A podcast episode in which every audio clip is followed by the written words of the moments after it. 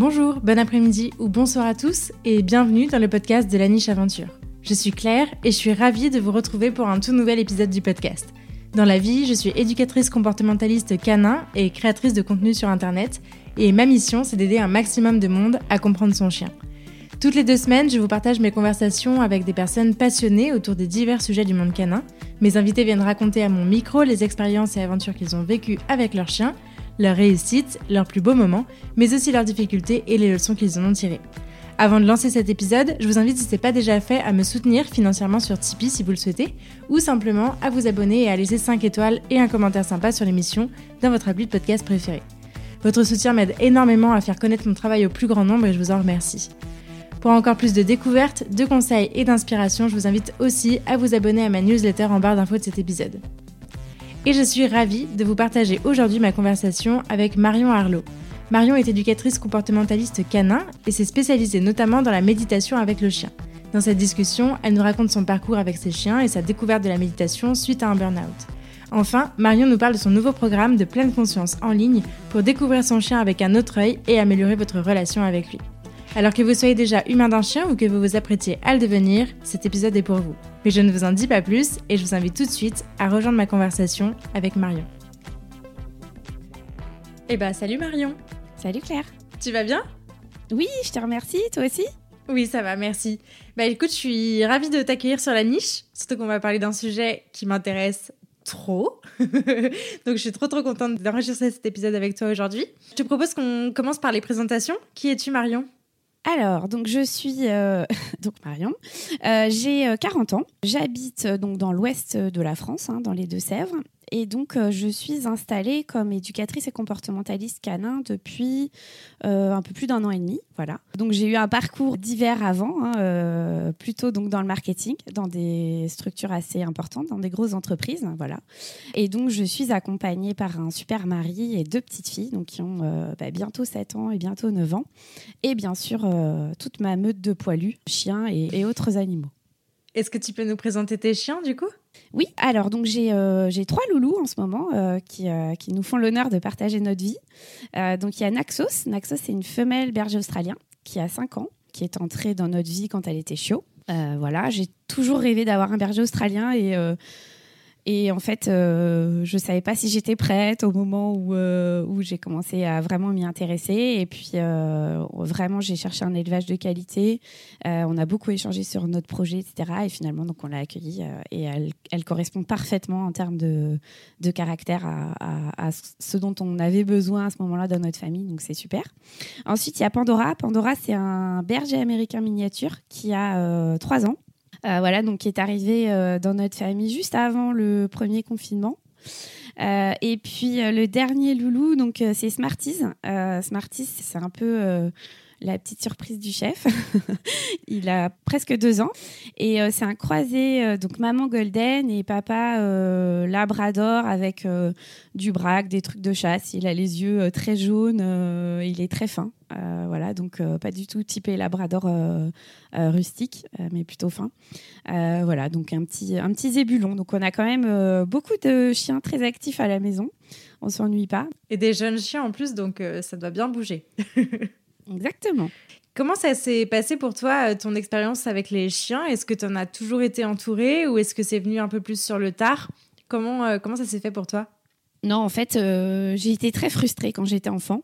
Pour revenir vraiment sur, euh, sur ma, ma, plus petite enfance, toute petite, j'étais très attirée par les animaux, mais moi, je viens de région parisienne, donc on habitait en appartement. Il n'était pas question pour mes parents euh, de, d'avoir un chien. Alors, euh, j'ai réussi à négocier un chat, mais alors, il faut voir dans quelles conditions. Je découpais toutes les petites annonces, alors que je savais à peine lire les petites annonces des journaux gratuits pour adopter un chat. Donc, ils ont fini par accepter que, qu'on adopte un chat dans, donc dans une structure de protection animale. Donc voilà, donc c'était notre première chatte qui s'appelait Patou.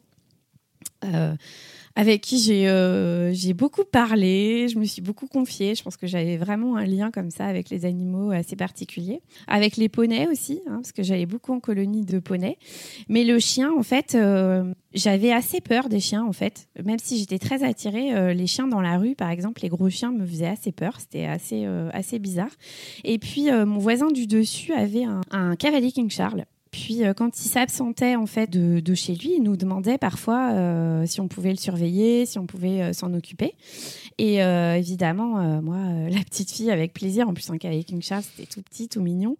Donc, donc j'allais m'occuper du, chien des voisins, voilà. Donc ça, c'était ma, ma, première relation. Après, mon grand-père avait avait des chiens, mais qui étaient des chiens de chasse, donc la relation était encore un petit peu différente de, on va dire, des chiens de compagnie. Donc j'ai vraiment euh, tanné mes parents, ils n'ont jamais cédé, donc euh, donc j'ai jamais eu de chien dans mon enfance, euh, voilà à part ce chien du voisin. Et c'est vraiment un pur hasard. donc j'étais étudiante et en parallèle de mes études, je travaillais dans une dans une animalerie le week-end comme caissière. Effectivement, j'avais pas forcément le recul que j'ai aujourd'hui sur la vente des animaux, euh, etc. Hein. J'avais pas la maturité que j'ai aujourd'hui, mais bon, euh, voilà. Et donc c'est comme ça que j'ai eu mon premier chien. C'était euh, entre guillemets un cadeau. voilà, il est arrivé comme ça, et donc c'était un cavalier King Charles qui s'appelait Vasco. Donc on était en 2005, donc j'avais, euh, si je me trompe pas, 23 euh, ans. Franchement, j'y connaissais pas grand-chose en chien. Euh, je faisais plein d'allers-retours entre mes études à Clermont-Ferrand et mes, stages à Paris. Donc il prenait le corail avec moi, il a fait les 400 coups. quand je rentrais de boîte de nuit, il me, sortait pour, pour aller faire pipi à 5 heures du mat. Enfin voilà. Et c'était un vrai zébulon. Voilà, et c'est comme ça que j'ai commencé à m'intéresser en fait aux activités canines. Euh, parce que c'est avec lui que j'ai fréquenté mon premier club canin que j'ai quitté assez rapidement parce que euh, en fait euh, le pass pour rentrer dans le club c'était le collier étrangleur donc voilà. Et puis et puis voilà donc Vasco m'a appris énormément m'a fait rencontrer beaucoup beaucoup de monde. Avec lui j'ai fait beaucoup d'activités de l'agility de l'obérythmie à l'époque ça s'appelait comme ça. On était chien visiteur aussi donc dans des structures voilà. Donc donc beaucoup d'activités avec ce petit loulou qui est arrivé par hasard dans ma vie mais qui m'a appris énormément Trop cool. Tu as eu Vasco quand tu étais euh, étudiante. Tu faisais des études de quoi Et il, a ressemblé à quoi un petit peu ton, ton parcours euh, pro et puis canin jusqu'à devenir euh, éducateur, éducatrice aujourd'hui? Alors donc donc Vasco donc j'avais 23 ans j'étais encore dans mes études donc j'ai fait une école de commerce donc j'étais en master de marketing ma dernière année j'ai fait une spécialisation création d'entreprise parce que euh, finalement je ne savais pas trop quoi faire. Vraiment, j'ai fait des études où j'ai suivi comme ça un petit peu euh, le fil de, des rencontres, des opportunités. Euh, et donc cette option création d'entreprise, c'était vraiment pour que je puisse avoir un comment dire un panel de différentes activités que je pouvais faire. Et puis au fond de moi, en fait, j'avais quand même quelques idées déjà de création d'entreprise. Et j'ai embarqué des potes de promo dans un projet qui s'appelait à l'époque Tout pour le toutou. Évidemment, c'est Vasco qui m'avait inspiré. ça n'avait pas du tous les contours de mon activité d'aujourd'hui, hein, du tout. C'était vraiment plus sur euh, de la vente d'accessoires. J'avais imaginé un concept de vente d'accessoires à domicile, un peu euh, sur le modèle euh, des boîtes en plastique hein, qu'on connaît bien. On avait monté le business plan, on avait vraiment, j'avais embarqué mes potes là-dedans. Et puis finalement, j'ai pas monté l'entreprise. voilà, je suis partie sur d'autres projets en sortie d'études, voilà. Et mais j'avais toujours ça au fond de moi. Donc c'est resté et, et c'est clairement Vasco qui m'avait qui m'avait ouvert cette porte, qui m'avait ouvert aux différentes choses qu'on pouvait faire avec un chien et à cette passion. Euh, voilà, donc il euh, faut, imaginer que c'était les débuts d'Internet. Hein. on n'était pas du tout sur, euh, sur ce qui se fait aujourd'hui. on avait des pages qui s'affichaient à l'époque tout, tout, tout hyper lentement quand on cherchait des informations, euh, fallait vraiment farfouiller. Et donc, c'est plus sous des formats stages, sous des formats séjours, en rencontrant des gens que je me suis un petit peu forgé mes convictions, on va dire, avec les chiens. Et puis voilà, donc c'est Vasco qui a ouvert la porte. Euh, j'avais ce projet-là, donc euh, qui a été euh, avorté et finalement c'est pas plus mal parce que je me suis fait une grosse expérience après dans des structures à voilà gérer des, beaux projets et que ça m'a beaucoup aidé en fait hein, pour pour monter mon entreprise. Pour revenir sur la création et pourquoi est-ce que je suis devenue finalement euh, éducatrice euh, canin récemment, j'ai toujours gardé un pied en fait dans des dans des activités avec les chiens. Et puis dans mon métier de base dans le marketing, j'y trouvais plus vraiment de sens. J'avais vraiment une quête de sens qui est arrivée. alors peut-être c'est la crise de la quarantaine, j'en sais rien. mais en tout cas, voilà, j'avais j'avais besoin de plus de sens et donc j'ai décidé de d'entreprendre une réflexion profonde sur mon activité professionnelle suite à un burn-out. Hein. on en reparlera peut-être tout à l'heure parce que c'est aussi ça qui m'a ouvert à la méditation. Mais donc j'ai j'ai entrepris voilà une vraie introspection sur mes valeurs, sur sur ce qui me motive, sur mes missions, mes missions de vie, mes missions de vie professionnelle. Et puis du coup j'ai refait un business plan pour d'autres activités que, que tout pour le toutou. Je l'ai même pas ressorti d'ailleurs ce business plan qui était qui était complètement obsolète, mais voilà. Et puis j'ai regardé un petit peu ce que j'aurais aimé faire, pas faire, etc. Et, euh, et donc j'ai repris une formation, euh, même plusieurs pour euh, d'une part me remettre à jour hein, sur les connaissances scientifiques, sur euh, les méthodes d'aujourd'hui, euh, parce qu'avoir des chiens chez soi c'est une chose, être professionnel du chien ça n'a rien à voir. il faut beaucoup accompagner, créer des plans d'entraînement, coacher les personnes, ça n'a rien à voir avec le fait de travailler ses propres chiens et de bidouiller à la maison, on va dire. Donc voilà, j'avais besoin de cette remise à, niveau, on va dire, avant de me lancer. Donc voilà un petit peu mon parcours en résumé rapide. Donc 15 ans de marketing, on va dire, même un peu plus, et puis et puis cette réflexion pour, euh, pour, euh, pour me lancer finalement. Ok, Trop bien. Pour euh, revenir un peu sur, sur, ton parcours pro et plus perso, parce qu'on va parler de méditation aujourd'hui, comment ça s'est fait du coup? Donc tu nous as dit que tu avais, avais, bossé dans le marketing et que c'est parce que tu as eu un burn-out que tu as découvert la méditation, c'est ça? Est-ce que tu peux nous raconter un peu comment ça s'est passé, comment tu as découvert la méditation? Alors donc euh, effectivement 15 années euh, dans le marketing. En fait, ce qui s'est passé c'est que j'ai une amie euh, dont je suis très proche qui est tombée malade. Donc gravement malade. Enfin voilà, on a le même âge, elle a une petite fille qui est dans les mêmes âges que mes filles, etc. Et, quand elle est tombée malade, en fait, ça m'a ça m'a vraiment chamboulée à tel point que je me suis demandé pourquoi tu te lèves le matin? Donc là, j'étais encore, euh, enfin, j'étais en activité, euh, mmh. euh, j'étais entre guillemets à fond, voilà. Moi, j'aimais hein, ce que je faisais quand même. Hein. voilà, j'avais pas de, enfin, je m'entendais très bien avec mes collègues, je suis partie en très bon terme, mais j'avais, j'ai eu ce, ce, choc en fait qui m'a fait me poser des questions de ta vie, elle est, c'est quoi le rythme de ta vie? Donc c'est euh, euh, lever tes enfants, te dépêcher pour qu'ils s'habillent, qu'ils se préparent, que machin, pour que tu les déposes à la garderie, pour que tu ailles vite bosser. Tu travailles, tu travailles, tu travailles, tu travailles. Euh, le midi, je mangeais devant mon ordi parce que le soir, il bah, fallait que je parte pas trop tard pour aller chercher mes filles. Donc à 18h, je partais, je roulais comme une malade, j'allais récupérer mes filles à la garderie, je leur remettais la pression pour que vite, vite, vite, vite, elles aillent se coucher, pour que je puisse bah, rebosser des trucs après. En fait, ce rythme-là, c'était, je me suis après quoi je cours en fait. Et c'est vraiment euh, cette maladie qui m'a euh, fait prendre conscience de oh, mais après quoi je cours? Et j'ai beaucoup intériorisé, j'ai pas beaucoup euh, extériorisé tout ça, à tort, hein, parce que clairement ça m'a rongé et, et ça m'a fait imploser. Donc le burn-out, comment il s'est manifesté chez moi? Clairement, je l'ai pas vu venir. J'étais, euh, je faisais tout pour être euh, la maman parfaite qui préparait les petits goûters maison à ses enfants, euh, la, personne parfaite qui faisait faire des balades à ses chiens et des activités qui comblaient tous les besoins, la femme parfaite qui essayait de l'être. et je me suis complètement oubliée. Donc ça se voyait pas tout en fait. J'étais dans une dynamique mmh. portée partout, les projets, le boulot, les machins, tout ça. Et puis un jour, en rentrant du boulot, je prends ma voiture et je mets le contact, je démarre et euh, effectivement, en voiture, euh, alors naturellement, on se met un petit peu en auto-hypnose. Hein, euh, ça, ça le fait à tout le monde. Comme on est en pilote automatique dans sa voiture, c'est là qu'on réfléchit beaucoup. C'est très productif quand on veut créer des, idées, mais quand on rumine, c'est là aussi où on réfléchit beaucoup. Et j'ai été complètement emportée par mes pensées. Et j'ai senti mes oreilles qui bourdonnaient, mon cœur qui s'accélérait, ma poitrine qui s'est serrée. j'ai eu le temps de mettre mon clignotant et j'ai fait un malaise. Et donc, bon, j'ai je, me suis euh, entre guillemets réveillée avec les pompiers euh, sur le bord de la route euh, qui m'ont demandé comment vous appelez? Je sais pas. Quel jour on est?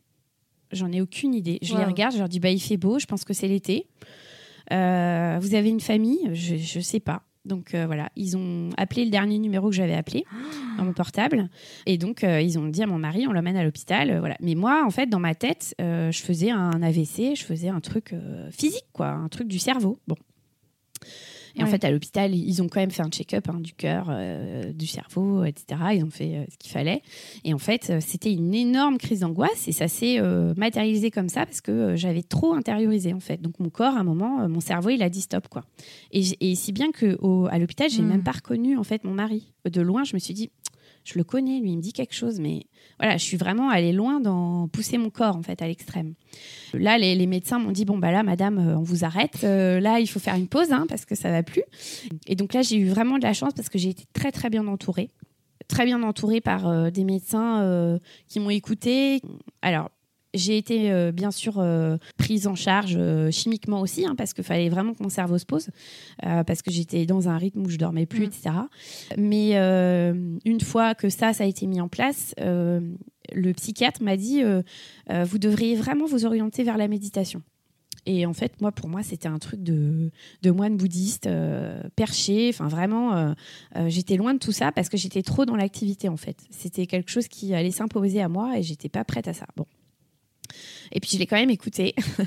et j'ai eu la chance de rencontrer une instructrice euh, en méditation pleine conscience. J'ai compris effectivement que la méditation laïque, euh, ça n'a rien de, de, voilà, c'est vraiment euh, quelque chose qui est éloigné de la religion. Il n'y a pas de pas forcément de lien, on peut pratiquer sans être dans de la religion. Et donc, cette instructrice, je m'inscris dans un groupe pour participer à un programme qui s'appelle MBSR, donc un programme très connu, hein, je pense que c'est mondial même, hein, c'est parce que c'est en anglais. Euh, ça veut dire Mindfulness Based Stress Reduction. Donc c'est en gros euh, la réduction du, du stress par la pleine conscience. C'est un programme sur huit semaines avec une journée après entière en silence et en conscience. Et c'est comme ça en fait que véritablement j'ai commencé à pratiquer parce que c'est vraiment un programme qui invite à la pratique quotidienne, à la pratique autant que possible. C'est pas euh, je vais une heure euh, à la salle de sport, je fais mon sport et après j'arrête. C'est vraiment euh, l'intégrer complètement dans son quotidien, dans sa manière de vivre, pour savourer, pour prendre conscience de, de, ce que l'on est, de ce que l'on a et trouver des, moyens de, bah, de gérer ces crises de stress un petit peu. quoi. Donc ça m'a, oui, vraiment, ça m'a ouvert à, à des nouvelles routines. Voilà. Euh, et là où je me disais, j'ai pas cinq minutes dans ma journée, ben en fait, si, on peut en trouver plein des minutes dans sa journée.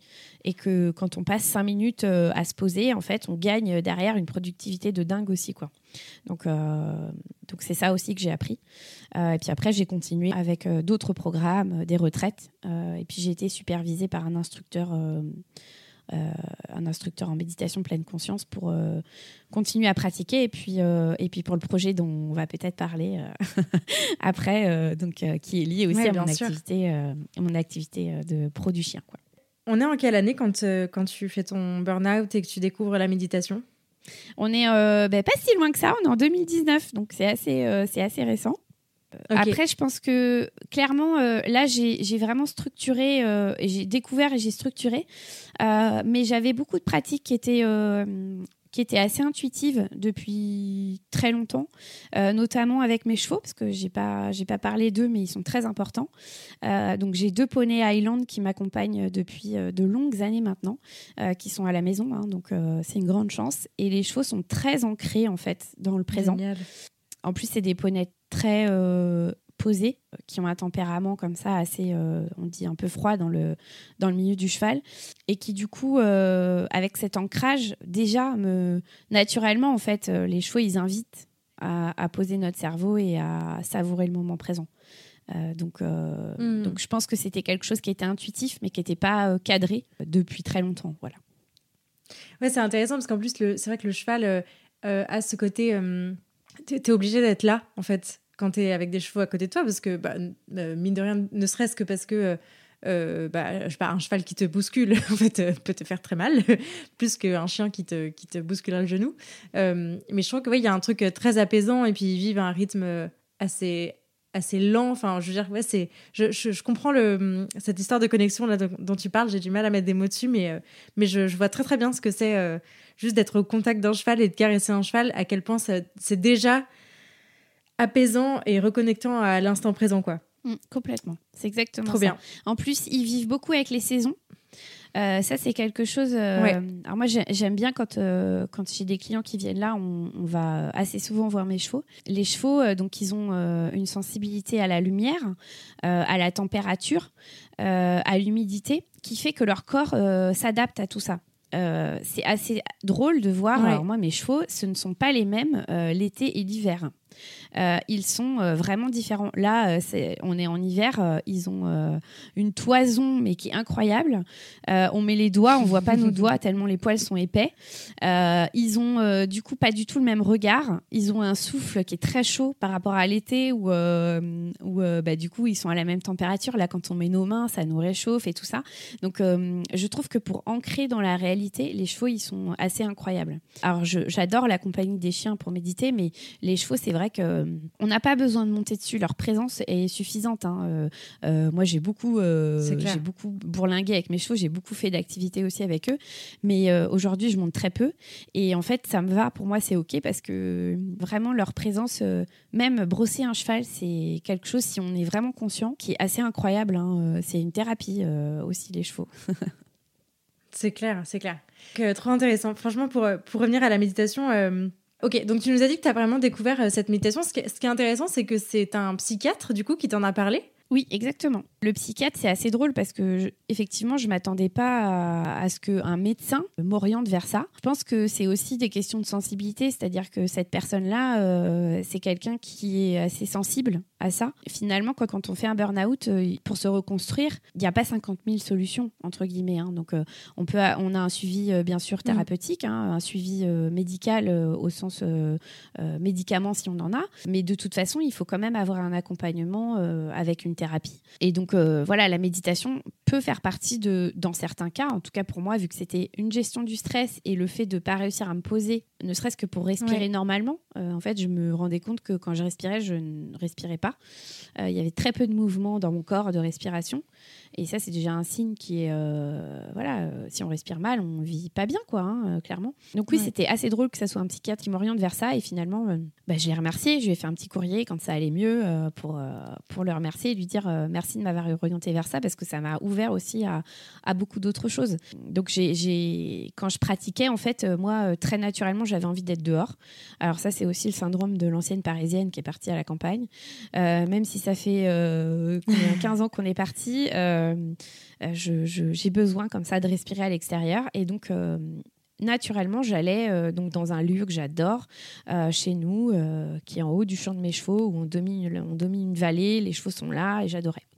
Et donc, quand j'allais me promener avec, donc c'était beaucoup avec Naxos à l'époque, je me proposais aussi à moi de faire des pauses comme ça. Et en fait, je me suis rendu compte que même si c'est une Australienne de, de, donc un chien de travail, un chien très actif, elle appréciait aussi ces pauses-là.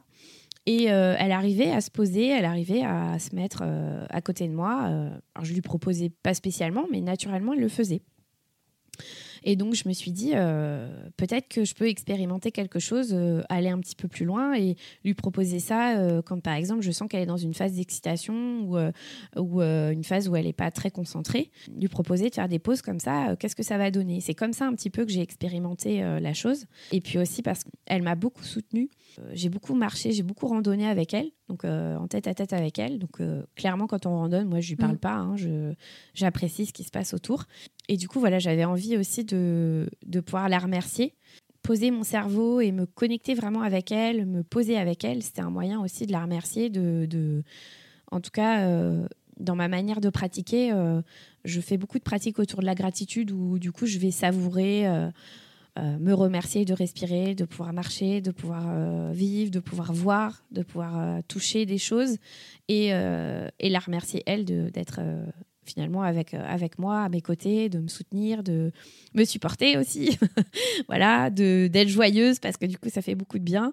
Euh, et en tout cas, c'est vraiment des moyens, euh, de, enfin des moments que elle, elle apprécie. Donc, donc maintenant, c'est même mes filles, hein, ça me fait vraiment rire parce que donc la plus grande, elle est très très euh, connectée avec Naxos. Et euh, des fois, je la vois, elle prend le tapis de yoga, elle prend un petit coussin, et elle dit euh, Maman, je vais méditer dans le jardin avec Naxos. Et donc, je les vois toutes les deux assises sur, sur le tapis de yoga. voilà. Et en fait, elle sait pas ce que c'est méditer, mais elle va juste s'asseoir. Je pense qu'elle lui parle. Enfin, voilà, je j'interfère pas dans ça. Du coup, je, je lui demande pas. Elle fait son petit moment avec elle. Mais en tout cas, ça, ça a fait un petit peu. voilà, ça leur a montré un petit peu qu'on pouvait aussi faire ça. On n'est pas obligé en tant qu'enfant de faire que euh, jouer et, et faire des choses d'excitation avec son chien. On peut aussi se poser. Carrément, c'est trop cool. C'est trop trop bien. Alors du coup depuis euh, depuis le début là qu'on parle de méditation, on n'a pas encore défini vraiment ce que c'était et euh, c'est très difficile comme exercice de définir ce que c'est que la méditation. Mais est-ce que euh, ça te dirait d'essayer de décrire peut-être pour les auditeurs qui verraient pas du tout bah, ce que c'est, l'intérêt, comment ça se pratique, qu'est-ce qu'on y fait? Parce que je pense que souvent les gens ont en tête de bah, on s'assoit et on fait rien, alors qu'en fait on fait pas rien, il se passe plein de choses. Euh, est-ce que ça te, ça te dirait qu'on essaie de définir ce que c'est que méditer? Alors, euh, je vais avoir du mal à donner une définition. En tout cas, je peux donner ma vision. Euh, effectivement, c'est difficile. Hein, je, je, en plus, c'est quand même une pratique qui est ancestrale. Donc, effectivement, c'était quelque chose qui était pratiqué par des religieux et qui était finalement une reconnexion à son intérieur, un petit peu. Euh, moi, aujourd'hui, euh, mm. la mm. manière dont je la pratique et la manière dont je la propose quand euh, je fais des accompagnements avec mes clients, c'est surtout apprenez à savourer apprendre à, prendre conscience de, de, notre corps, de comment il est à l'instant où on se pose. et finalement, essayer, alors j'aime pas trop ce terme, mais essayer un petit peu de dompter le mental. C'est-à-dire que euh, je donne souvent l'exemple et je fais souvent faire cet exercice-là aux personnes de euh, euh, qu'est-ce que vous faites quand vous brossez les dents le matin? Est-ce que vous êtes vraiment en train de vous brosser les dents ou est-ce que vous êtes en train de vous brosser les dents, préparer le sac de vos enfants, penser au mail que vous devez envoyer dans 30 minutes absolument, au bouchon qu'il va y avoir sur la route? Donc en gros, dans ces 3 minutes où on se brosse les dents, on n'est pas en train de se brosser les dents, on est en train de faire euh, mille choses. Et donc, je donne souvent cet exemple parce que euh, il est assez criant. Alors, dans les activités avec son chien, c'est la même chose. Hein. Quelqu'un qui va se promener et qui passe un coup de fil à, une personne, euh, il est en train de faire mille choses. Il se promène avec son chien, mais au final, il se promène pas avec son chien. Donc, cette histoire de brosse à dents, mm. moi, je vous invite à, à, changer de main. Si vous êtes droitier, brossez-vous les dents demain matin avec la main gauche et essayez de vous concentrer sur chaque dent que vous êtes en train de brosser. Euh, pour euh, prendre conscience de, euh, du mouvement de la brosse à dents, de est-ce que j'ai des douleurs dans, dans la bouche, est-ce que c'est agréable ou pas, est-ce que c'est super doux après quand je passe ma langue. Vraiment de passer ces trois minutes à être conscient de ce qu'on fait. Et donc, moi, c'est vrai que je parle presque plus de pleine conscience que de méditation, mais méditation, c'est un mot qui est plus connu, entre guillemets. Mais en tout cas, pour moi, c'est vraiment euh, être conscient, être pleinement présent à ce qu'on fait. Et euh, pourquoi est-ce que je trouve que c'est important de l'être avec nos chiens? C'est que euh, eux, ils sont là, en fait. Ils sont tout le temps là. C'est-à-dire qu'ils sont pas en train, eux, de prévoir la balade qu'ils vont peut-être avoir dans deux heures. Ils savent pas ça.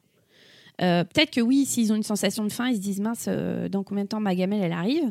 Mais en tout cas, ils sont vraiment là. Ils sont pas en train de ressasser des trucs qui s'est passé hier.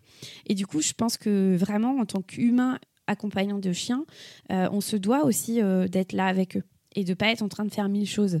Donc, on peut avoir une journée très chargée, mais on peut aussi se dire bah ok, là, je vais passer 10-15 minutes vraiment pleinement avec mon chien euh, et avec euh, des toutes petites pratiques, on peut déjà commencer à faire des choses. La première étape, c'est je prends conscience de, ok, en fait, je suis pas pleinement présent avec mon chien. Euh, bah, qu'est-ce que je peux changer pour l'être un petit peu plus? Et comment je peux ancrer ça un petit peu dans mon quotidien? donc effectivement, il y en a beaucoup qui pensent que c'est s'asseoir et ne rien faire.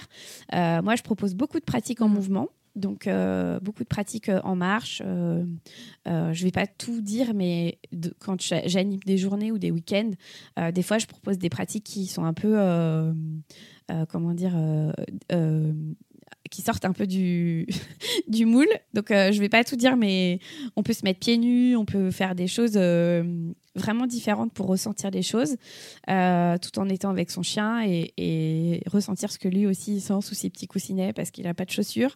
Euh, voilà, essayer de faire des choses un petit peu différentes pour euh, être vraiment pleinement là. Donc, j'ai pas trop de définition, mais pour moi, c'est pas trop le truc de je vais m'asseoir et rien faire.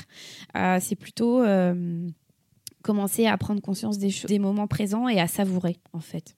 Parce qu'il peut y avoir plein de moments dérangeants, mais si on note tous les petits moments super cool euh, qu'on peut savourer dans une journée avec notre chien, bah, on est déjà euh, un premier pied dans prendre conscience des choses. Quoi. Voilà. C'est clair. Il y a un truc euh, hyper intéressant dans ce que tu viens de dire, c'est s'entraîner à ressentir des petites choses, à être plus conscient. Euh, moi, par exemple, je, médite euh, beaucoup avec une application euh, de méditation guidée. Et, en fait, souvent, c'est ce truc-là qui est mis en avant. Et moi, c'est comme ça que j'ai découvert la méditation. Ça fait, je crois que je, médite depuis 2015, quelque chose comme ça. Donc, ça fait une petite paire d'années maintenant. et ce que j'ai beaucoup aimé, c'était le côté, effectivement, tu parlais de la spiritualité au départ. Euh, et du fait que ça pouvait être lié à, une religion. Euh, moi, je l'ai pas du tout découvert euh, dans ce sens-là. Comme toi, je l'ai découvert plutôt dans un mood de développement personnel, tu vois, dans, cette ambition-là. Et ce qui m'avait beaucoup plu, c'était de se dire, en fait, ton cerveau, c'est comme un muscle que tu peux entraîner. D'ailleurs, j'ai commencé le sport à peu près à la même période, avec l'idée de se dire que plus tu vas l'entraîner à voir du positif, à avoir de la gratitude pour les choses, à ressentir les choses, plus naturellement, tu vas pouvoir le faire dans ta journée, dans ton quotidien, de partout. Et moi, c'est ça qui m'avait beaucoup plu euh, avec avec l'idée de méditation. C'est pas tant de, de, se poser, de calmer les angoisses, etc. Je trouve que c'est des conséquences et que ça t'entraîne à ça. Mais de manière pratico-pratique, dans, le, dans ce que c'est, dans ce que ça représente, avec les milliers, millions d'exercices que tu peux faire euh, euh, dans le dans l'acte de méditer, si vraiment on a un acte de méditer, on va dire. c'est surtout cet entraînement J'aime pas, euh, j'aime pas l'expression positiver parce que ça, c'est un peu une injonction à il faut tout voir euh, en, bleu et en rose avec des paillettes. Mais, mais en tout cas, euh, s'entraîner à voir les choses autrement et en étant plus ancré dans le présent avec cette idée que il bah, n'y a, que le présent qui existe véritablement. Le passé, c'est dans notre, dans notre tête et le, et le futur aussi. Alors que le présent, on est en train de le vivre et souvent, on n'est jamais vraiment là. Je ne sais pas si tu es d'accord avec cette définition euh, que, je, que je propose en parallèle de la tienne pour compléter. Euh, mais en tout cas, c'est euh, la, la vision que j'en ai avec cette histoire d'entraînement du cerveau, quoi, qui m'intéressait pas mal. Alors, je suis complètement d'accord. Effectivement, quand on commence à pratiquer en étant guidé, euh, au début, euh, on entend la voix et puis euh, on comprend pas pourquoi d'un coup on pense à autre chose. On est en train de, de penser à est-ce que j'ai bien mis tel truc dans le sac de mon enfant ce matin ou des choses comme ça.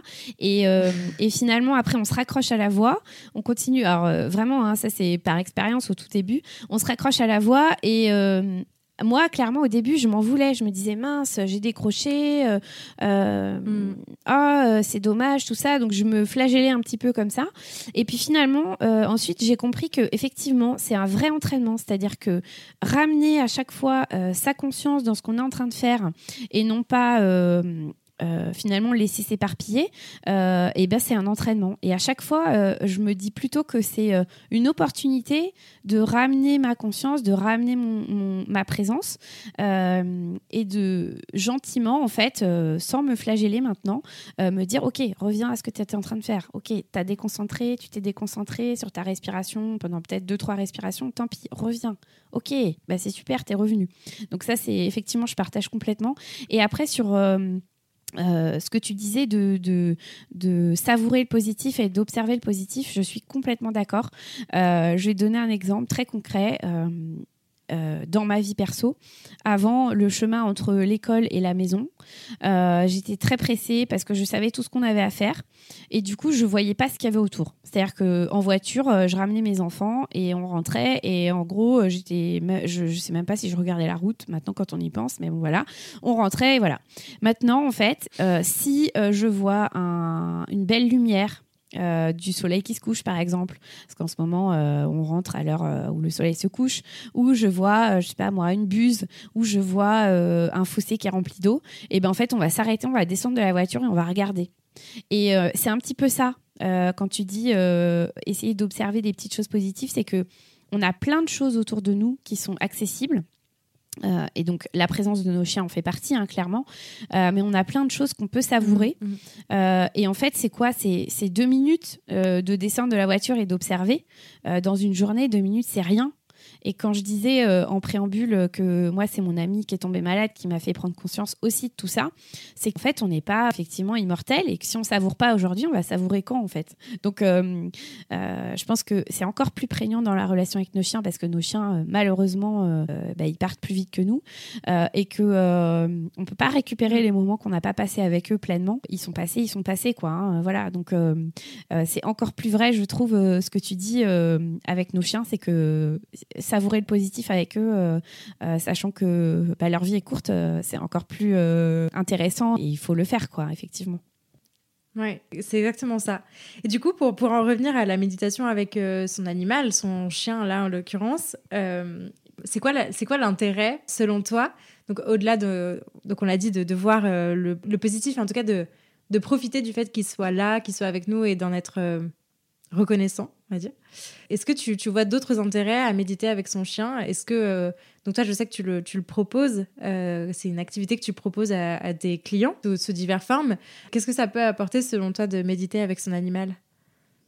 Donc moi j'y vois euh, plusieurs apports. Le premier apport, je vais parler euh, du chien. Tout à l'heure on a parlé des chevaux qui étaient très ancrés, mais donc je vais parler du chien. Beaucoup de personnes euh, proposent des activités avec leur chien qui sont plutôt des activités, j'ai envie de dire actives, activités actives, des choses qui, les mettent en éveil, qui les mettent en mouvement, qui voilà.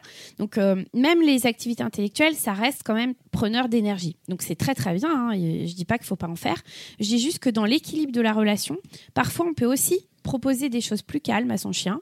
Parce que euh, d'une part ça peut être euh, très intéressant pour lui en termes de ressources de savoir qu'il y a des moments où il peut se poser à côté de son humain euh, sans avoir à faire quelque chose, hein, sans avoir à chercher un jouet d'enrichissement, sans avoir à proposer des choses, sans avoir à être actif ça peut aussi lui faire du bien au niveau du cerveau. Donc ça, c'est euh, la première chose pour, euh, pour le chien.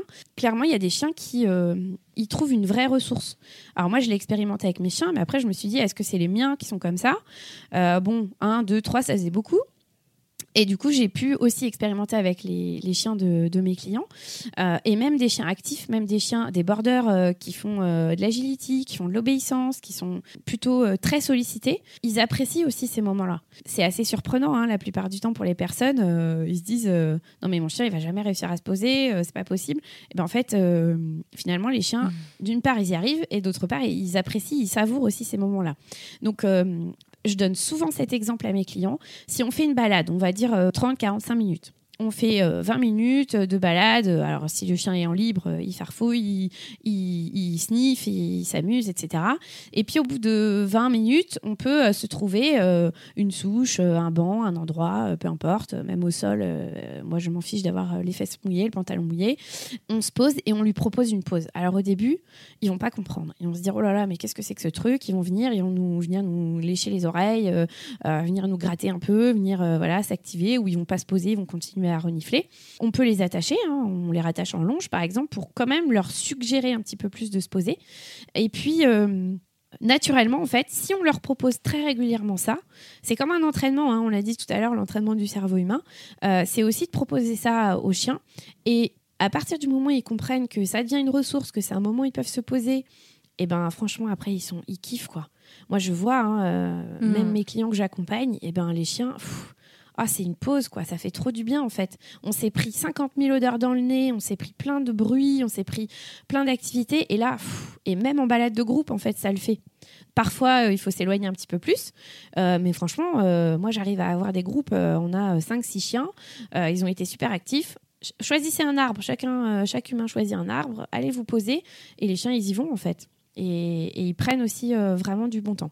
Donc ça, c'est vraiment le côté, euh, on va dire, euh, l'apport pour, pour l'animal, lui apprendre à se poser et du coup à profiter de, du fait qu'on soit pleinement présent avec eux. Donc ça, c'est la première chose. Et alors pour l'humain, euh, on a vraiment euh, ce qu'on a dit au départ euh, de voir le positif, de poser son cerveau. Et moi, je l'utilise aussi de plus en plus avec les personnes qui ont des chiens qui rencontrent des difficultés, type sensibilité, réactivité, mm. anxiété. En fait, ça fait beaucoup de bien aux personnes. Alors, c'est souvent sous forme d'audio, donc soit en live quand je suis présente avec, soit je leur envoie des audios après le bilan, par exemple, je leur envoie des audios. Et par exemple, une personne euh, qui doit mettre en place un lourd protocole pour ses départs parce que euh, le chien, euh, il n'est pas tranquille quand la personne est absente. Souvent, c'est des personnes qui vont culpabiliser, qui vont partir au boulot avec la boule au ventre, qui vont et qui sont quand même obligés d'aller bosser, donc qui trouvent des solutions de garde et tout ça, mais c'est compliqué et psychologiquement, c'est difficile pour eux, c'est assez lourd. Moi, je leur propose des audios pour justement trouver des ressources, pour déculpabiliser, pour reprendre confiance, pour gérer ce stress et vraiment, ça leur euh, fait beaucoup de bien. Donc c'est des audios au début qu'ils écoutent tout seuls, puis petit à petit ils écoutent avec leur chien à côté. Donc on a l'effet double, c'est-à-dire qu'on a le chien qui, prend sa mmh. ressource de calme et euh, l'humain qui euh, du coup s'auto-apaise. moi, je leur dis, par exemple, si vous stressez, je vais vous faire aussi un audio avant de rentrer à la maison pour que dans votre voiture, vous vous garez à 500 mètres de chez vous, vous écoutez votre audio, ensuite vous arrivez, pour que vous soyez déjà dans un état d'esprit euh, pour aussi apaiser le chien quand, euh, vous rentrez. Quoi. Donc, euh, donc voilà, donc vraiment l'intérêt il est double, hein. l'apport il est vraiment double, et chez le chien et chez l'humain qui vit avec un chien qui ait des problématiques ou pas, hein, parce qu'on peut avoir un chien très équilibré, euh, il peut quand même euh, parfois arriver des moments où euh, ben, on se met la pression pour être sûr qu'on répond à tous les besoins de son chien. On en a parlé, hein, ça aussi, hein, la charge mentale de l'humain qui a un chien et qui veut tout faire bien. Ben, des fois, pouvoir être rassuré, se détendre, se relaxer, pour lâcher un peu cette pression, ça peut faire du bien. ça peut être les personnes qui font des concours avec leur chien, par exemple. Pareil, la gestion du stress, euh, l'impact que ça peut avoir sur le chien, euh, il est hyper important. Donc euh, voilà, donc on a ces deux aspects-là. Et en plus de ça, on, sait que quand on est,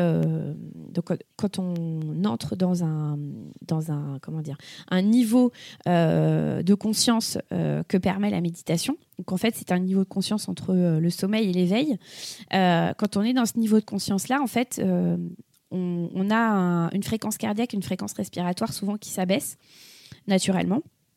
Et en fait, euh, cette fréquence-là, elle va rayonner autour de nous et elle va aussi, euh, par effet de ricochet, en fait, euh, apaiser. Donc, on sait bien, hein, quand on est stressé, on voit notre chien, il est super speed, il est intenable et tout ça. quand on se pose, bah, c'est l'inverse. C'est-à-dire qu'on arrive aussi à, avoir cet effet, on va dire, un petit peu contagion sur le chien et même sur les autres êtres en général. Hein, voilà. Donc, euh, donc ça a euh, hmm. deux effets, plus un, petit euh, fil conducteur entre les deux. Ouais, c'est cool. C'est le principe de la synchronisation, finalement, qui, qui a lieu aussi, et toute la contagion émotionnelle dont on a déjà parlé ici, qui a lieu entre l'humain et le, et le chien. Merci pour ces précisions. Je trouve que ça fait beaucoup écho à des derniers épisodes là que j'ai pu enregistrer, euh, à la fois sur, euh, sur le puppy blues et puis sur euh, l'accompagnement de l'humain, épisode dont les deux ont été enregistrés avec Livia notamment.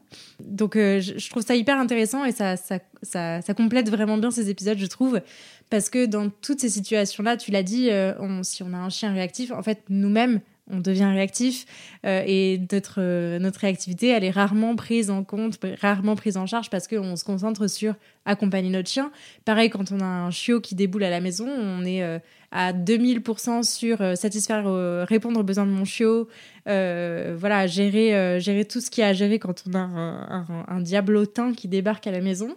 mais on, s'accorde assez peu de temps finalement et assez peu de d'espace et de moments pour, pour en profiter. Et au final, ça devient, euh, effectivement, tu parlais de charge mentale, ça devient une énorme charge mentale qui pèse sur nous. Et on se dit, bon, bah, ça va passer avec le temps. Et puis. Mais ça peut être des semaines, des mois, voire une, une bonne année qui peuvent être assez difficiles. Et donc, je trouve que ça permet de, reconnecter aussi au fait qu'il euh, y a une autre aventure que celle euh, qu'on est en train de vivre là qui nous est difficile. C'est juste bah, d'accueillir un chien chez soi, de réaliser peut-être un rêve pour, pour certains pour certaines personnes, etc., euh, etc., de se reconnecter à tout le positif que cette situation comprend, même si euh, elle comprend aussi des aspects difficiles. Je trouve que c'est un bon moyen, assez simple finalement, de se reconnecter à, son chien et à ce pourquoi il est là et à, et à toute la gratitude qu'on peut avoir autour de sa simple présence. Exactement. Et euh, tu vois, sur l'histoire du puppy blues, euh, moi j'ai aussi, euh, par exemple, là récemment, j'ai fait un audio pour un couple. ils ont accueilli un chiot berger et ils avaient perdu mmh. leur vieux chien labrador. Donc c'était un vieux chien qui avait 12 ou 13 ans, qui avait des habitudes de vieux chien. Et ils ont ce petit berger là qui déboule, ce petit croisé berger qui déboule, euh, qui euh, les perturbe complètement parce que euh, ouais mais l'autre il faisait pas ça, ouais mais l'autre il faisait ça bien, ouais mais l'autre voilà. Et notre ancien chien il était parfait et il voulait bien qu'on lui essuie les pattes et il voulait bien ci, il voulait bien ça. Et en fait c'est hyper difficile pour le chiot de faire sa place. Donc moi je l'explique jamais de manière cash comme ça, hein, bien sûr. Hein. là je, on en parle entre nous comme ça, mais voilà, euh, l'idée, c'est vraiment de les accompagner pour qu'ils arrivent à faire cette transition, à réellement faire leur deuil. Parce que euh, même si on est prêt à prendre un nouveau, un nouveau compagnon, euh, ben, il nous reste toujours les histoires de l'ancien. Et donc, euh, si en fait euh, cette partie-là, elle n'est pas vraiment achevée, moi j'ai du mal à les investir, hein, euh, clairement, en tant qu'éducatrice, j'ai du mal à les investir dans la nouvelle relation. Quand c'est des petits sujets comme ça, un petit peu touchy, je leur prépare des audios qu'ils écoutent eux-mêmes. Et du coup, je leur dis voilà, vous êtes autonome, je vous donne deux audios par exemple pour mieux gérer bah, cette acceptation. Hein. clairement, c'est de l'acceptation.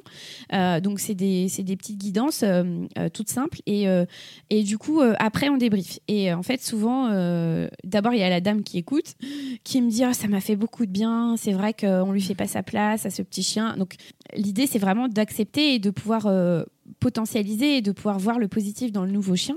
Et euh, donc souvent après il y a le monsieur quand même qui écoute et qui va me débriefer et qui va me dire euh, oui en fait j'ai pris conscience que oui en fait euh, notre autre chien quand on l'a eu chaud il n'était pas parfait non plus et, et, voilà et donc moi ça m'aide beaucoup aussi pour accompagner des problématiques comme ça. La charge mentale c'est une chose c'est vrai que le zébulon qui arrive qui est déchaîné et tout ça il y a aussi la partie accompagner l'acceptation que l'autre chien était différent, ne reviendra plus, et il faut euh, faire la place au nouveau. Et moi, je vois des, des transformations, c'est-à-dire que je vois des, des, du coup des chiots qui sont beaucoup moins harcelants et tout ça, quand enfin on, on les voit euh, bah, comme une nouvelle personne, enfin voilà, un nouvel être qui arrive, un nouvel individu euh, qui peut avoir sa place, quoi.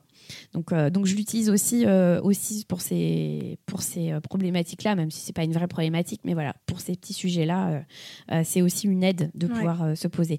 Donc c'est différent que d'ancrer la pleine conscience dans son quotidien, mais c'est quand même des petits outils où, euh, avec ces écoutes, euh, moi j'arrive à du coup à déclencher euh, un peu des prises de conscience, quoi. Donc c'est cool. Trop bien. Du coup, tu nous as brièvement introduit le programme que tu es en train de, monter, que tu lances là au travers de, notamment de cet épisode pour en faire la promo. Euh, est-ce que tu pourrais nous parler de, ce programme en ligne que tu as créé et euh, bah, peut-être des formations aussi que tu as suivies en parallèle euh, pour monter ce programme? C'était quoi un peu le, cheminement derrière? C'est ça a quel, quel but, quel objectif? Donc, une fois que j'ai fait euh, mes programmes euh, pour lesquels je me suis entre guillemets euh, soignée moi, hein, voilà, qui n'avaient pas du tout de but d'objectif professionnel, j'ai été accompagnée par un, instructeur en méditation pleine conscience qui m'a en fait, d'une part accompagnée pour encore progressé dans ma pratique, mais qui m'a aussi accompagnée pour monter euh, un programme que j'ai monté euh, il y a ben, maintenant un an. Donc euh, le premier programme que j'ai proposé, c'était un programme pour les compétiteurs en sport canin qui sont souvent très stressés. Donc, qui réussissent très bien à l'entraînement. Et puis, une fois arrivés au concours, il y en a quand même un certain nombre qui perdent leurs moyens. Alors que le chien est tout à fait capable, ce n'est pas du tout une question de technique, de performance, euh, voilà, euh, même si ça peut l'être, hein, mais en tout cas, euh, très souvent, le stress met une couche supplémentaire pour, bah, du coup, perdre des moyens le jour J. Et donc, euh, donc, je me suis intéressée plutôt à cette problématique de gestion de stress parce que pour moi, c'était euh, entre guillemets le sujet le plus facile à aborder avec des techniques euh, de relaxation, de, méditation pleine conscience. Donc, l'instructeur m'a aidé voilà, à monter ce programme-là. Donc, c'était un programme avec six visios de deux heures. Donc des visios entre guillemets en présentiel, c'est-à-dire que c'était vraiment des visios participatives. D'accord? Donc j'animais effectivement avec des guidances, mais on avait aussi des, moments de partage, des échanges, je leur donnais des exercices à faire entre les séances. Euh, donc on s'est retrouvés comme ça en visio. Et puis une journée entière de pratique, donc cette fois-ci en présentiel. Euh, tous ensemble. C'est là que donc euh, il y avait six participantes, il y avait que des femmes, avec bah, que des chiens très actifs puisque c'était des chiens qui sortaient en concours, hein, certains même à haut niveau. En plus, j'ai eu euh, la grande chance, parce que c'est un groupe belge, donc j'ai eu la grande chance d'aller animer ce groupe euh, en Belgique. Euh, j'ai adoré, j'ai eu un accueil extraordinaire et, et c'était vraiment génial. suite à ça, donc j'ai proposé un programme pour les personnes qui ont des chiens sensibles, donc sensibles et réactifs. Et ce programme-là, c'était aussi en visio, sans journée en présentiel parce qu'avec des chiens réactifs, c'est difficile, hein, notamment des chiens réactifs chiens ou mmh. sensibles environnement, etc. Donc là, c'était uniquement des visios donc pareil, où les personnes étaient présentes et euh, donc il y avait des exercices à faire entre les séances. Donc c'était super chouette cet effet euh, groupe. Euh, mais moi j'ai eu quand même pas mal de retours de personnes qui m'ont écrit, qui m'ont dit mais on n'est pas dispo nous le soir. Est-ce qu'il y aurait un groupe qui se montrait le matin? Alors et puis du coup j'ai réfléchi, je me suis dit peut-être que je pourrais proposer un programme entre guillemets en autonomie en l'adaptant la différence, c'est que effectivement, le partage d'impression, il est super important quand on est guidé ou quand on quand je propose des pratiques, euh, euh, que ce soit euh, de la relaxation par la respiration, que ce soit de la visualisation, que ce soit voilà, toutes sortes de, pratiques avec son chien, en extérieur, etc. Le débrief, il est super important. Donc, j'avais peur de manquer un petit peu ça. Et finalement, j'ai monté un programme où, quand on rentre dans le programme, on peut exprimer ses ressentis. Ça, c'est quand même important. Exprimer ses ressentis. Alors, d'une part, avec des outils d'écriture, de dessin. Et d'autre part, on peut partager aussi euh, sur un groupe Facebook. Donc euh, voilà. Donc le programme que je propose là, qui vient juste d'être lancé, c'est euh, un programme donc sur huit semaines. chaque semaine, en fait, il y aura il y a des audios, des petits exercices, des petits défis dans la semaine. Et c'est vraiment d'une part des exercices vraiment basé sur la méditation pleine conscience, mais pas que. Il y a des choses autour du développement personnel, il va y avoir des choses autour d'activités à faire avec son chien ou sans son chien. Euh, et l'idée, c'est qu'au fil des semaines, en fait, petit à petit, on voit son chien euh, avec un autre œil, qu'on apprécie euh, ce qu'il est, comment il est, qui il est, sa personnalité, euh, qu'on apprenne vraiment à découvrir euh, qui il est, parce que on peut souvent mettre des étiquettes en fait sur sur notre chien. Ah ben mon chien il est mm. hyperactif, il est ci, il est ça, et finalement quand on creuse un peu, quand on va fouiller un petit peu au fond, et eh ben on peut le voir vraiment différemment avec d'autres facettes, effectivement comme tu disais tout à l'heure un peu plus positives. C'est vraiment l'objectif, c'est renforcer sa relation, c'est l'objectif du programme. Découvrir son chien euh, avec un autre œil, grandir soi-même pour euh, pouvoir euh, découvrir son chien un petit peu différemment. Donc voilà, donc il y a des pratiques au maximum avec le chien à côté et, des pratiques qui peuvent se faire sans chien et puis et puis vraiment des petits exercices à faire entre entre chaque, enfin dans chaque semaine, il y aura des petits exercices à faire avec un groupe Facebook où du coup les personnes pourront exprimer si elles ont envie leur ressenti. Euh, et puis, euh, moi, je serai toujours accessible par mail. Voilà, s'il euh, y a des difficultés, il n'y a aucun souci, je serai accessible, on peut, on peut m'écrire. et puis après, l'idée, c'est que comme je propose régulièrement des journées ou des week-ends, alors avec la partie méditation pleine conscience et aussi que je mixe avec des activités de flair, notamment le man training. Euh, l'idée, c'est que ces personnes-là, si elles le souhaitent, elles pourront venir participer et euh, du coup, je leur proposerai un petit tarif préférentiel parce qu'elles ont participé au programme et que du coup, euh, l'idée, c'est de créer un petit peu une dynamique autour, autour de ça.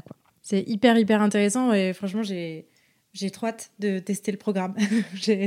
ça va être ça va être très très chouette je crois et euh, c'est ouais trop bien c'est un super projet et c'est vraiment euh, très cool donc euh, bravo à toi et merci d'avoir eu cette idée et de, vous livrer ça c'est vraiment vraiment très cool et hyper inspirant. Alors moi c'est vrai que j'y ai mis beaucoup de cœur j'y ai mis beaucoup de Ouais, vraiment beaucoup de cœur. Parce que l'énergie, on la trouve toujours. là, j'ai, j'ai mis beaucoup de moi, en fait. Alors euh, c'est pas du tout, euh, je suis pas du tout un but de ma personne quand je dis ça. Je dis juste que j'ai réfléchi à euh, comment moi je vivais les choses pour pouvoir vous les transmettre, les transmettre aux personnes qui vont participer. Il y a vraiment un cheminement en fait. Donc bien sûr que je me suis inspirée des programmes que j'avais déjà pu animer. En plus en réel, c'était une vraie chance parce que j'avais les feedbacks tout de suite. Donc ça c'était super cool.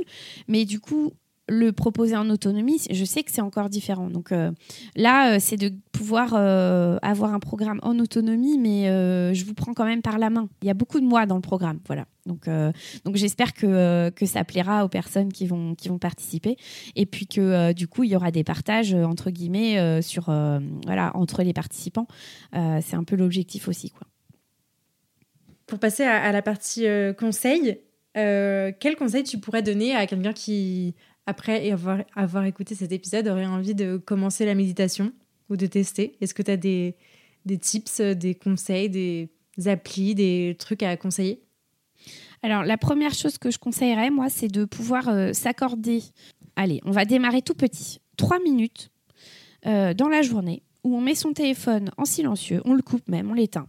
Si on peut on se pose avec son chien. Par exemple, on vient de rentrer de balade, on sait qu'il va être calme, d'accord? On va pas se mettre en difficulté dès le début, mais si on veut déjà engager quelque chose avec son chien, c'est intéressant. Euh, on coupe le téléphone, on se prend un endroit où on est super cool, super cocooning, où le chien a le droit d'aller, hein, parce que si c'est votre lit et que votre chien c'est ok qui monte sur le lit, moi ça me va, il y a pas de souci. En tout cas, vous choisissez, enfin voilà, que les personnes choisissent un endroit euh, super confort et que pendant ces trois minutes, donc on n'est pas obligé de toucher le chien. On n'est pas obligé, voilà, on ferme les yeux et on essaie vraiment de se concentrer sur sa respiration. C'est le premier exercice que je conseillerais. C'est à chaque fois que notre esprit part, qu'on a une idée qui vient, qu'on s'évade dans ces trois minutes-là, hop, tranquillement, on ramène son esprit à sa respiration. Et on essaie de qualifier comment elle est la respiration. Est-ce que euh, l'air qui entre, il est frais? Est-ce qu'il est chaud? Est-ce que je sens l'odeur de mon chien qui est à côté? Parce que le chien, il a une odeur. Hein. Moi, j'aime beaucoup euh, faire ressentir ça aux personnes. Euh, si j'ai la main dessus, est-ce que je peux aussi peut-être me concentrer sur la texture du poil? Est-ce que mon chien, il est chaud? Est-ce que lui, il respire tranquillement? Voilà, vraiment essayer de se concentrer sur ce qu'on est en train de faire pendant trois minutes. Donc moi, je dirais, première chose que je conseillerais, c'est essayer trois minutes, on éteint le portable, parce que ça, c'est la pollution, la pire pollution du cerveau. on éteint le téléphone, on éteint tout. Euh, j'ai envie de dire, euh, on se met dans une pièce où il n'y a pas d'enfant, euh, pas de mari, pas de femme, hein, si on a vraiment envie d'être seul, et on se pose pendant trois minutes. Et en fait, au départ, trois minutes, ça paraît super long. Et puis euh, petit à petit, euh, on peut gratter un peu plus. Donc on se concentre sur notre corps. Est-ce que j'ai des douleurs dans le corps? Est-ce que je suis capable de respirer correctement? Comment est-ce que je respire? Vraiment se concentrer pendant quelques minutes. Donc ça, c'est le premier conseil que je donnerais. Si le chien est à côté, on peut aussi, euh, en ayant les yeux fermés, on peut sentir s'il est agité ou pas. D'accord? Déjà, comment est-ce qu'il réagit par rapport à cette mm. proposition que je suis en train de lui faire, de euh, me mettre à côté de lui à rien faire, entre guillemets euh, Comment est-ce qu'il réagit? Donc ça, ce serait euh, la première chose. Après, effectivement, il y a des applications qui existent. Il y a plein de vidéos qui existent aussi avec des guidances, donc plein d'audio et tout ça, qui sont pas spécifiques effectivement au fait de se poser avec son chien, mais qui peuvent aussi aider à, à, prendre des moments. Moi, mm. je, vraiment, je démarrerais juste par accepter de se poser. Déjà, ça, c'est une chose. Hein, parce que dans nos journées très remplies, euh, parfois, on peut avoir notre cerveau qui résiste. Hein. Non, mais j'ai trop de trucs à faire, j'ai pas le temps de me poser trois minutes. En fait, euh, trois minutes dans une vie, c'est rien. Donc, euh, on se pose trois minutes, on souffle, et voilà. Donc, ça, ce serait par exemple un premier conseil que je pourrais donner. Un deuxième conseil avec son chien que je pourrais donner, c'est aussi partir en balade et ne pas parler. Donc si on sait que son chien, il s'en va euh, faire sa vie et que ça nous angoisse et que du coup on sent qu'on est obligé de le rappeler, ben on le met en longe pour cette balade. Et on propose une balade vraiment où on parle pas. Et on va se concentrer sur ce qui nous entoure. Est-ce que j'entends les oiseaux? Est-ce que j'entends une route au loin? Est-ce que l'air il est frais, il est chaud? Qu'est-ce que je sens? Euh, Est-ce que ça craque sous mes pieds? Euh, Qu'est-ce qui fait mon chien? Vraiment essayer de faire une balade où on lui parle pas. Donc quand on sait que son chien va s'en aller et qu'on est obligé de le rappeler avec la voix, on l'attache, comme ça on sait qu'on va pas parler. Ça nous permet d'observer et on essaie de pas lui parler vraiment pour se concentrer euh, sur euh, l'observer. Alors il y a des chiens, ils sont angoissés au début parce qu'il y a des personnes qui parlent tout le temps pendant les balades. Donc il y a des chiens, ils comprennent pas. Hein. Euh, mm. Moi j'ai une dame, elle a un border, il comprend pas. Pourquoi elle me parle pas? Du coup il vient la, il vient la chercher, il vient la pimer, tout ça. Et petit à petit, ça y est, il a compris. Ok, je peux faire ma balade sans être sollicité quoi sans avoir un bâton qu'on me lance ou euh, une demande euh, d'un exercice particulier. Donc euh, voilà, voilà un petit peu les conseils de base que je donnerais entre guillemets. Euh, et puis, euh, donc, je t'avais proposé, Claire, d'enregistrer un audio euh, avec un petit extrait de ce que je peux proposer moi. donc, il sera mis à disposition hein, avec le podcast. Mais voilà, ça peut aussi être, voilà, donc c'est un petit audio, un petit exercice pour bah, prendre soin de soi. voilà, donc que j'inviterai les personnes qui écoutent à pratiquer ce petit audio, à faire un retour, pourquoi pas. Ça sera vraiment un petit échantillon pour, pour une petite guidance spécifique avec le chien. Trop cool. Bah, du coup, oui, merci beaucoup de, m'avoir proposé de mettre à disposition un, petit audio pour euh, les auditeurs de la niche. J'espère que ça donnera envie à un maximum de monde de, tester et de s'y mettre parce que je trouve que ça change la vie vraiment. Il y a beaucoup de périodes où euh, voilà, je m'en éloigne un peu, je, médite un peu moins, etc. Et puis, je ressens toujours le besoin d'y retourner à un moment donné. Ça fait vraiment du bien. Donc, euh, donc voilà, je ne peux que vous conseiller. Donc, c'est pour ça que j'étais ravie de faire cet épisode sur le sujet. Du coup, pour euh, te poser la question signature du podcast, euh, pour toi, qu'est-ce que ça a changé à ta vie de pouvoir vivre avec euh, des chiens? Ce que tu n'avais pas pu faire quand tu étais plus petite. Et qu'est-ce qu'il t'apporte au quotidien? Je pense que ça a changé toute ma vie. ça, alors déjà, ça a changé ma vie d'étudiante parce que j'ai oublié les grasses maths quand Vasco est arrivé, hein, évidemment. Euh, donc euh, voilà, euh, ça c'était les changements brutaux du démarrage. Au-delà de ça, en fait, c'est assez drôle quand je dis ça. Alors, je, je, ne fais pas du tout d'anthropomorphisme, mais c'est même dans le sens inverse, c'est-à-dire que avoir eu mon premier chien, ça m'a bizarrement orientée dans ma manière d'être une maman une maman humaine. Ah C'est-à-dire que voilà, j'ai toujours été très bienveillante avec mes animaux. Ma manière d'être aussi avec mes enfants, elle est comme ça. C'est-à-dire que finalement, ça m'a aussi construite bizarrement dans ma manière d'être euh, d'être maman. Donc c'est un peu bizarre comme comme sentiment et comme comme expression de dire ça, mais mais en fait, euh, comme je, je n'ai jamais voulu euh, euh, voilà, être, entre guillemets, ne pas être dans la bienveillance avec mes chiens, du coup, j'ai naturellement été comme ça aussi avec, avec les enfants. Donc, donc ça, c'est assez drôle. et puis, ben, ça m'a vraiment orientée, en fait. Ils ont toujours été là dans ma vie, même dans ma vie pro. En fait, c'était un équilibre, clairement, entre ma vie pro et ma vie perso.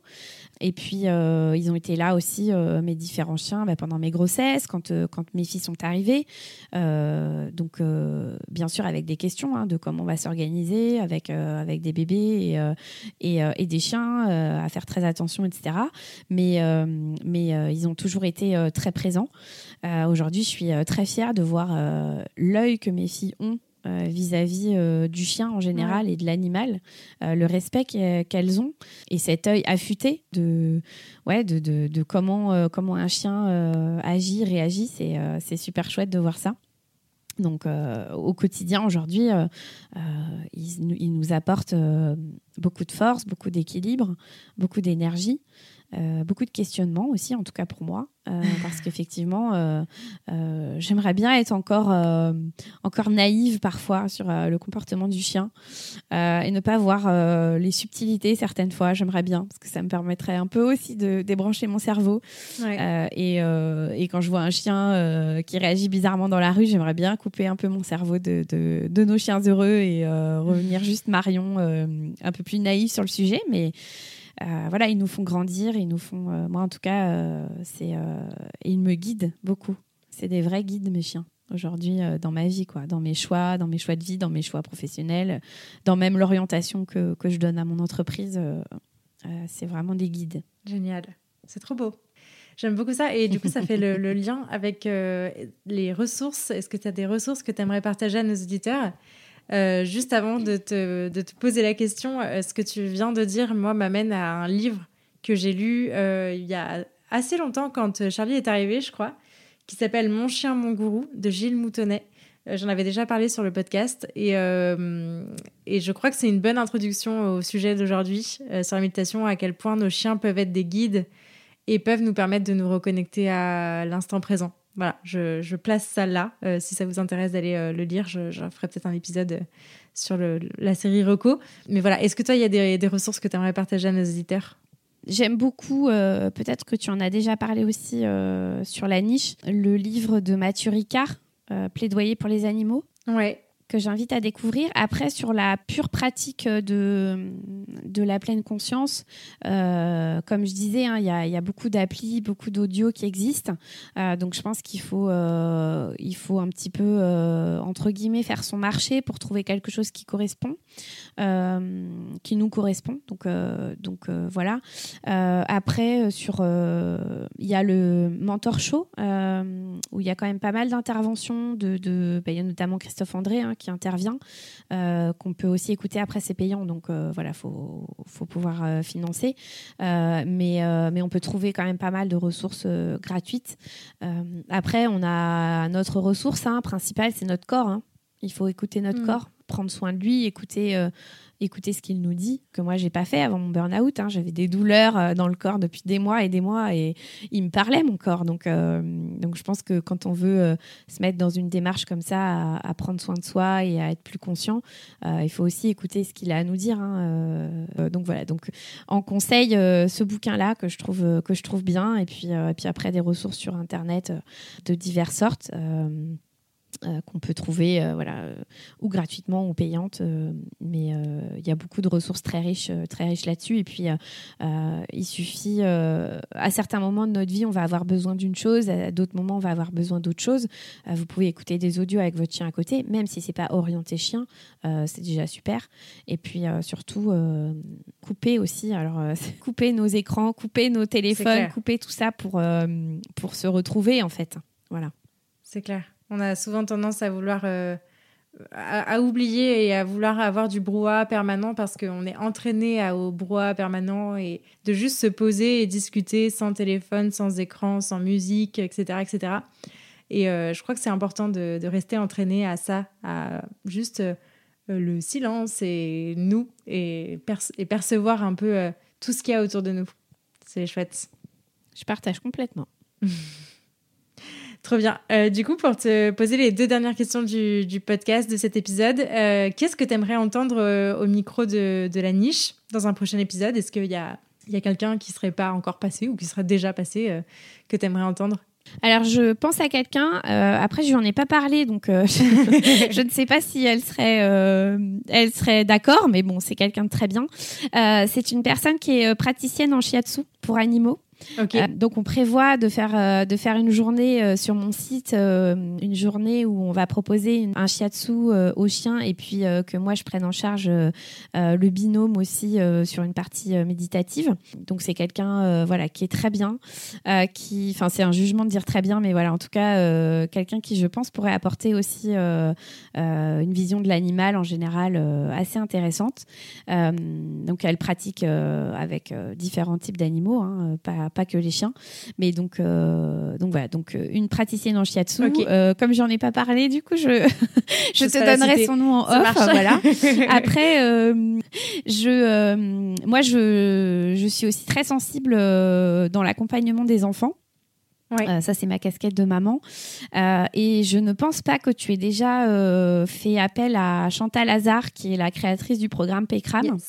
Euh, en tout cas, euh, c'est quelqu'un euh, qui a une vision de, la pédagogie de l'enfant qui, est très fine, hein, due à son parcours, et qui, entre guillemets, prêche la bonne parole auprès de beaucoup, beaucoup de personnes, parce qu'elle forme de nombreux intervenants. et peut-être ça serait intéressant aussi d'avoir sa vision sur, la place du chien dans les familles, sur, les différentes choses qui se passent aujourd'hui sur le chien, enfin voilà, dans l'actualité, etc. Euh, voilà, donc euh, pareil, hein, je n'en ai pas parlé, mais en tout cas, je cite Chantal, voilà, c'est quand même quelqu'un qui est qui est assez connu, Chantal Hazard, mais, mais qui pourrait aussi apporter, je pense, des choses pour avoir un autre point de vue sur, sur différents sujets, en tout cas dans le podcast. Carrément. Trop bien. Eh ben, merci beaucoup pour ces, pour ces recommandations. où est-ce qu'on peut rediriger les auditeurs qui souhaiteraient du coup suivre tes aventures, ton travail? Donc j'ai euh, mon site internet, euh, noschiensheureux.fr. Ensuite, euh, donc ma page Facebook c'est Nos Chiens Heureux 79 et Instagram c'est Nos Chiens Heureux. voilà, donc c'est vrai que je publie assez régulièrement des choses. Donc là, bah, le lancement du, programme donc qui s'appelle Méditachien. c'est vrai que j'ai pas parlé de ce nom. en fait il m'est sorti comme ça. Euh, et puis, euh, c'est une ancienne euh, collègue avec qui j'ai travaillé pendant très longtemps, qui est, une amie, qui me dit Marion, je pense que vraiment tu devrais le déposer ce nom parce que parce c'est vrai qu'il est chouette et tout ça. donc, en même temps que j'ai déposé Nos Chiens Heureux, en fait, comme marque commerciale, j'ai déposé Méditachien. donc, ça n'a pas une grande valeur de l'avoir déposé, mais c'était juste que du coup, moi, ça me permet de mettre un mot, de mettre un nom, et puis, et puis derrière derrière tout un tas de pratiques euh, que je propose. Euh, voilà. Donc, euh, donc le programme Méditation en ligne. Trop bien. Eh ben, écoute, merci beaucoup Marion. Je vous mettrai bien sûr toutes les infos dont on a parlé là en barre d'infos de cet épisode. N'hésitez pas à les regarder. Merci beaucoup Marion pour cet épisode hyper enrichissant. Je crois qu'on aurait pu parler encore bien une ou deux heures de plus du sujet. Mais, mais voilà, c'était un, un, grand plaisir de pouvoir échanger avec toi sur, sur tout ça. Donc, un grand merci merci vraiment à toi de m'avoir donné cette opportunité. Euh, j'espère que ça aura ouvert un petit peu euh, voilà, euh, à cette pratique-là, qui est accessible à tous, gratuite, voilà, et puis qu'on peut faire avec, avec n'importe quel chien. Donc, donc j'espère que ça aura donné envie. Yes, trop cool. Et eh ben merci beaucoup Marion, à bientôt, salut. À très bientôt. Merci beaucoup de vous être rejoint à ma conversation avec Marion et de l'avoir écouté jusqu'au bout. J'espère que ce nouvel épisode vous a plu et si c'est le cas, je vous invite à en parler autour de vous et à le partager sur les réseaux sociaux en nous taguant nos chiens heureux et la niche aventure. Pour enrichir votre écoute, ne rien rater des prochaines sorties et pourquoi pas vous faire accompagner dans l'éducation de votre chien, n'hésitez pas à visiter mon site, à soutenir mon travail sur Tipeee, à vous abonner à la newsletter et à me rejoindre sur les réseaux sociaux. D'ici là, prenez soin d'eux, prenez soin de vous et je vous dis à la prochaine